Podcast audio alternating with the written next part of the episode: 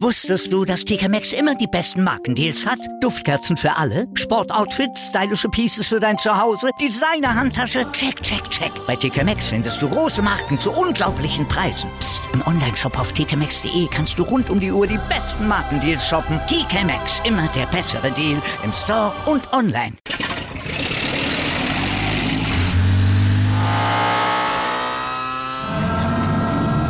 Von 0 auf 100. Aral feiert 100 Jahre mit über 100.000 Gewinnen. Zum Beispiel ein Jahr frei tanken. Jetzt ein Dankeschön, rubbellos zu jedem Einkauf. Alle Infos auf aral.de. Aral, alles super. Mavis. Der Podcast rund um die Dallas Mavericks. Mit Sandro Zähler und Lukas Kruse. Auf meinsportpodcast.de. Moin moin und hallo liebe Basketballfreunde und herzlich willkommen zur zwölften Ausgabe von Mavericks, dem Podcast rund um die Dallas Mavericks hier bei meinsportpodcast.de. Mein Name ist Lukas Kruse und gemeinsam mit meinem Co-Moderator Sandro Zähle werde ich euch auch heute wieder durch diese Folge führen.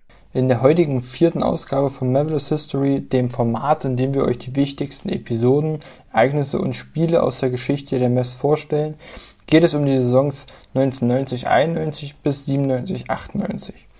Nach den erfolgreichen 80ern und der damit verbundenen schnellen Etablierung des Teams in der NBA sollten die folgenden zehn Jahre deutlich unerfolgreicher und schwieriger werden. Woran das lag, versuchen wir im heutigen Podcast herauszufinden.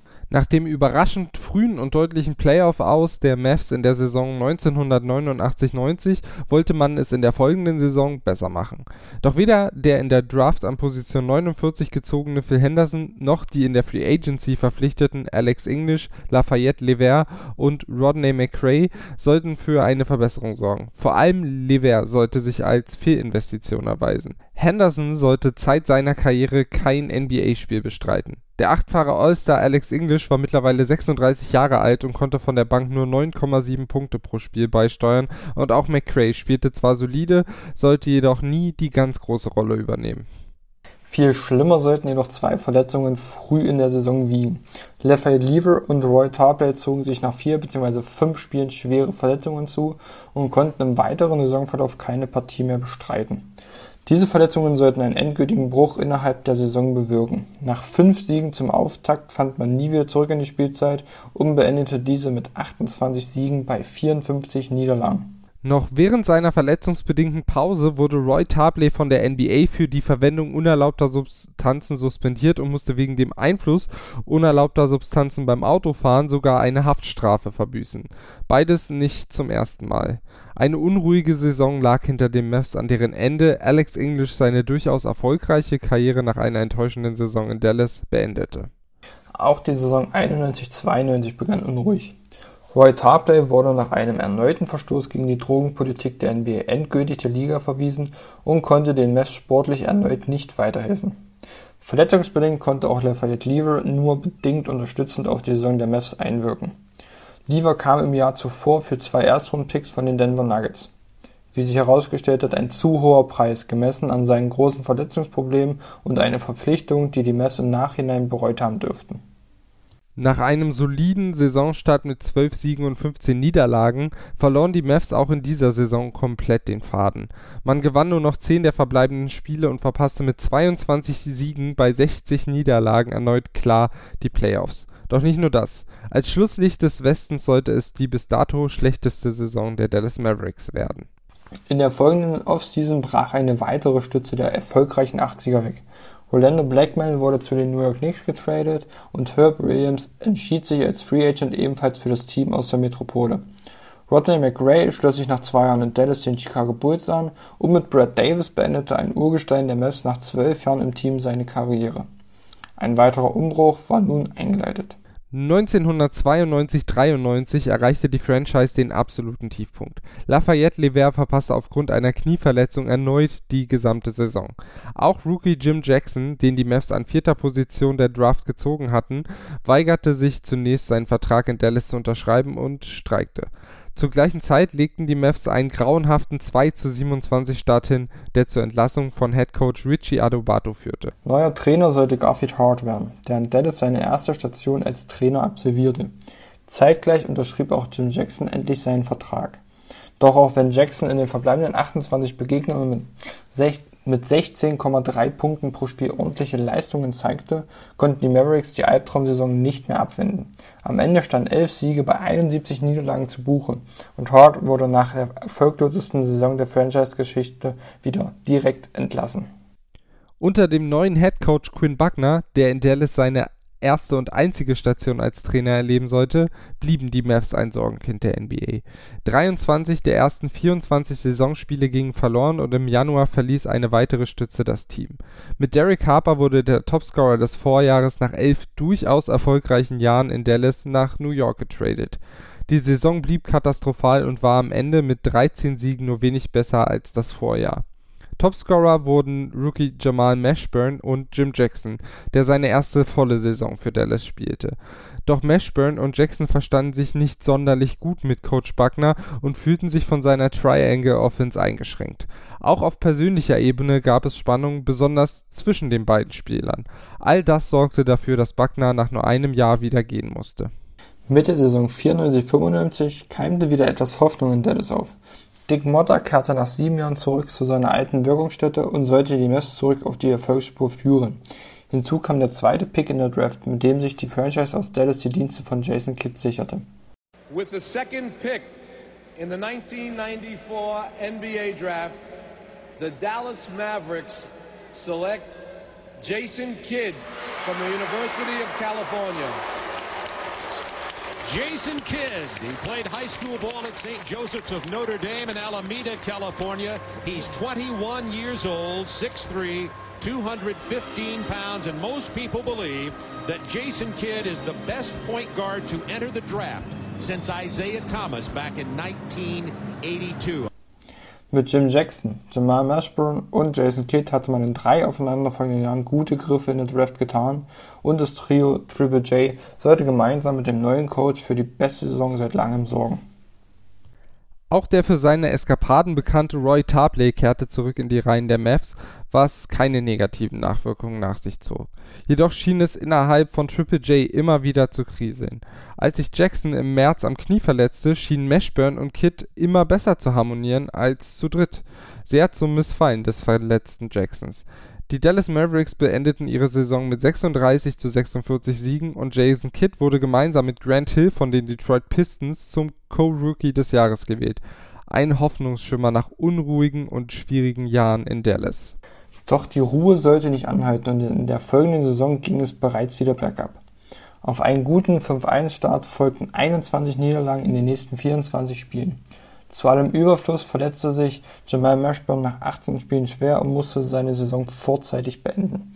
Ersatz fand man in George McCloud, der die Lücke mit 18,9 Punkten im Schnitt immerhin teilweise schließen konnte.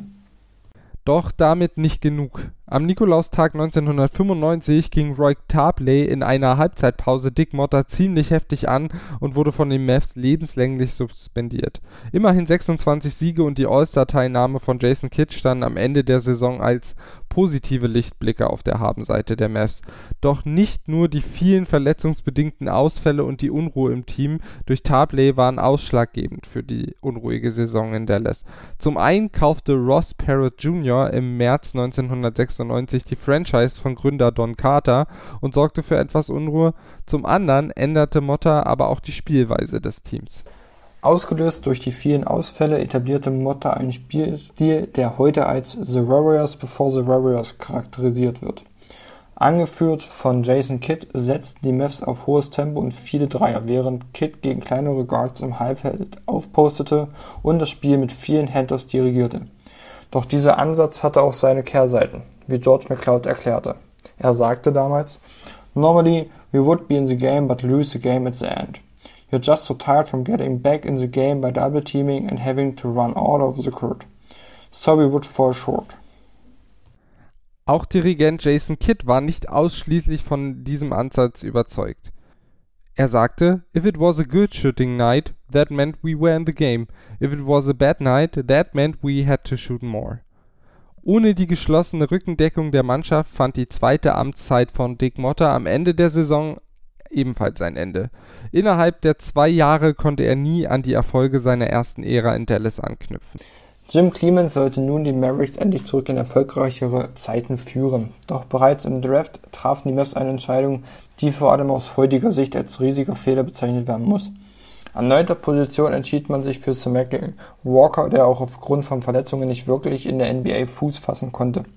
Allerdings hätten sich die Mavs auch damals noch für Kobe Bryant, Steve Nash oder Per Stojakovic entscheiden können, die allesamt sehr gute NBA-Karrieren Karrieren vorzuweisen haben. Nachdem man zuvor oftmals ein gutes Händchen bei der Wahl junger Talente bewiesen hatte, muss in diesem Fall das Scouting mit dem Wissen von heute hinterfragt werden, auch wenn die Experten Walker zunächst als gute Verpflichtung ansahen. With the ninth pick in the 1996 NBA Draft, the Dallas Mavericks select Samaki Walker from the University of Louisville. Patino, you're saying this is a guy maybe underrated in some circles. Very much so. This is a great pick. Matter of fact, I called him just three, four weeks ago and told him it was a great idea for him to come out uh, right after Denny Crum called Antoine Walker. So this is a this is really a terrific pick. Samaki Walker is because we haven't seen a lot of him uh, because of some of the problems that that went on this year for him. This is a great pick for Dallas. It fits their needs along with the rebounding, strong, bulky player they need inside. In der Free Agency konnte man mit Derek Harper einen Helden der Vergangenheit zurückgewinnen, doch nach dem nächsten schlechten Saisonstart drehten die Verantwortlichen den Kader einmal auf links. Innerhalb von acht Wochen wurden zunächst Jason Kidd, dann aber auch Jamal Mashburn und Jim Jackson getradet. Grund dafür wohl auch eine Frau die Sängerin Toni Braxton. Sie soll nach Aussagen von Jamal Mashburn Grund für die Krise des Trios Triple J und die Trades der Spieler gewesen sein. Wie viel an dieser Geschichte dran ist, ist bis heute noch unklar. Doch richtig perfekt hatten Kid, Mashburn und Jackson sich in Dallas nie verstanden. Sportlich beendeten die Mavs die Saison mit 24 zu 58 Siegen erneut enttäuschend. Nachdem die Mavs Derek Harper Anfang September 97 nach Orlando tradeten, startete Dallas erneut schwach in die Saison. Nach 16 Spielen und einer Bilanz von 4 zu 12 wurde Head Coach Jim Clemens entlassen. Mit einer Gesamtbilanz von 28 zu 70 konnte er nie wirklich in Dallas ankommen, geschweige denn den Erfolg zurückbringen. Nachdem Assistant Coach Charlie Parker für ein Spiel an der Seitenlinie übernahm, wurde am 4. Dezember 97 Don Nelson als Head Coach vorgestellt. Nelson, der zuvor als Coach der Bucks, Warriors und Knicks in der NBA tätig war, galt als unkonventioneller Mann an der Seitenlinie. Auch bei den Mavs experimentierte er viel, um das Team zurück in die Erfolgsspur zu bringen. Er setzte Spieler auf neuen Positionen ein und gab ihnen neue Rollen. Offensiv suchte er mit der Run-and-Gun-Taktik schnelle Wurfabschlüsse und er gilt als Erfinder der Hack-a-Shack-Taktik, bei der schlechte Freiwerfer mit Absicht gefoult und an die Freiwurflinie geschickt werden, um den Spielfluss zu stören. Doch all das hatte zunächst keinen Erfolg. Die Ansätze von Nelson vernachlässigen vor allem die Defensivarbeit und am Ende verpassten die Mavs mit einer Bilanz von 20 zu 62 erneut mehr als deutlich die Playoffs. Es gibt also nicht die eine Ursache, mit der sich die chronische Erfolgslosigkeit der Dallas Mavericks in den 90ern erklären lässt. Ständige Wechsel auf der Trainerposition und der Verkauf der Franchise in der Saison 1995-96 sorgten für Unruhe von außen. Dazu kam Pech mit den Verpflichtungen wie der von Lafayette Lever und interne Unruhestifter wie Roy Tabley. Zumindest auf die Draft konnten sich die Mavs verlassen. Während die Stars früherer Tage nach und nach getradet wurden, bewies man mit der Verpflichtung von Triple J drei Jahre lang ein sehr gutes Händchen. Doch die Verpflichtung von Samaki Walker anstelle von Kobe Bryant, Steve Nash oder Peja Stojakovic offenbarte auch an dieser Stelle Schwächen. Mit der Berufung von Don Nelson auf der Trainerposition sollte sich jedoch in Dallas einiges ändern. Was genau und was ein großer, blonder Junge aus Würzburg damit zu tun hat, erfahrt ihr in zwei Wochen.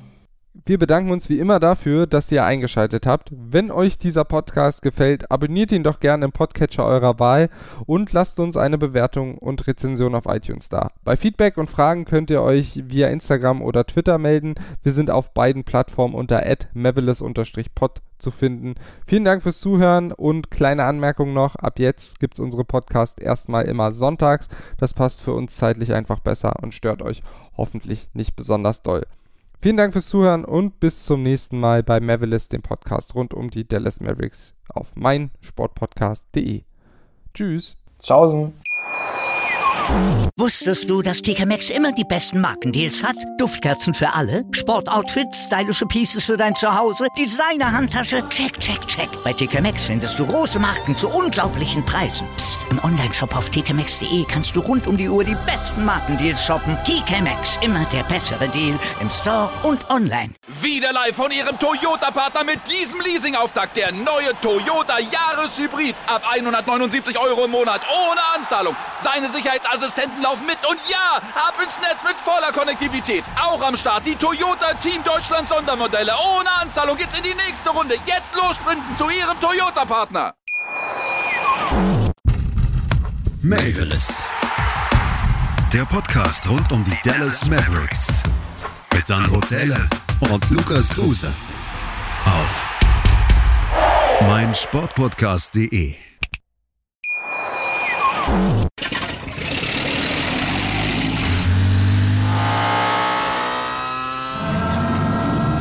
Von 0 auf 100. Aral feiert 100 Jahre mit über 100.000 Gewinnen. Zum Beispiel ein Jahr frei tanken. Jetzt ein Dankeschön, rubbellos zu jedem Einkauf. Alle Infos auf aral.de. Aral, alles super.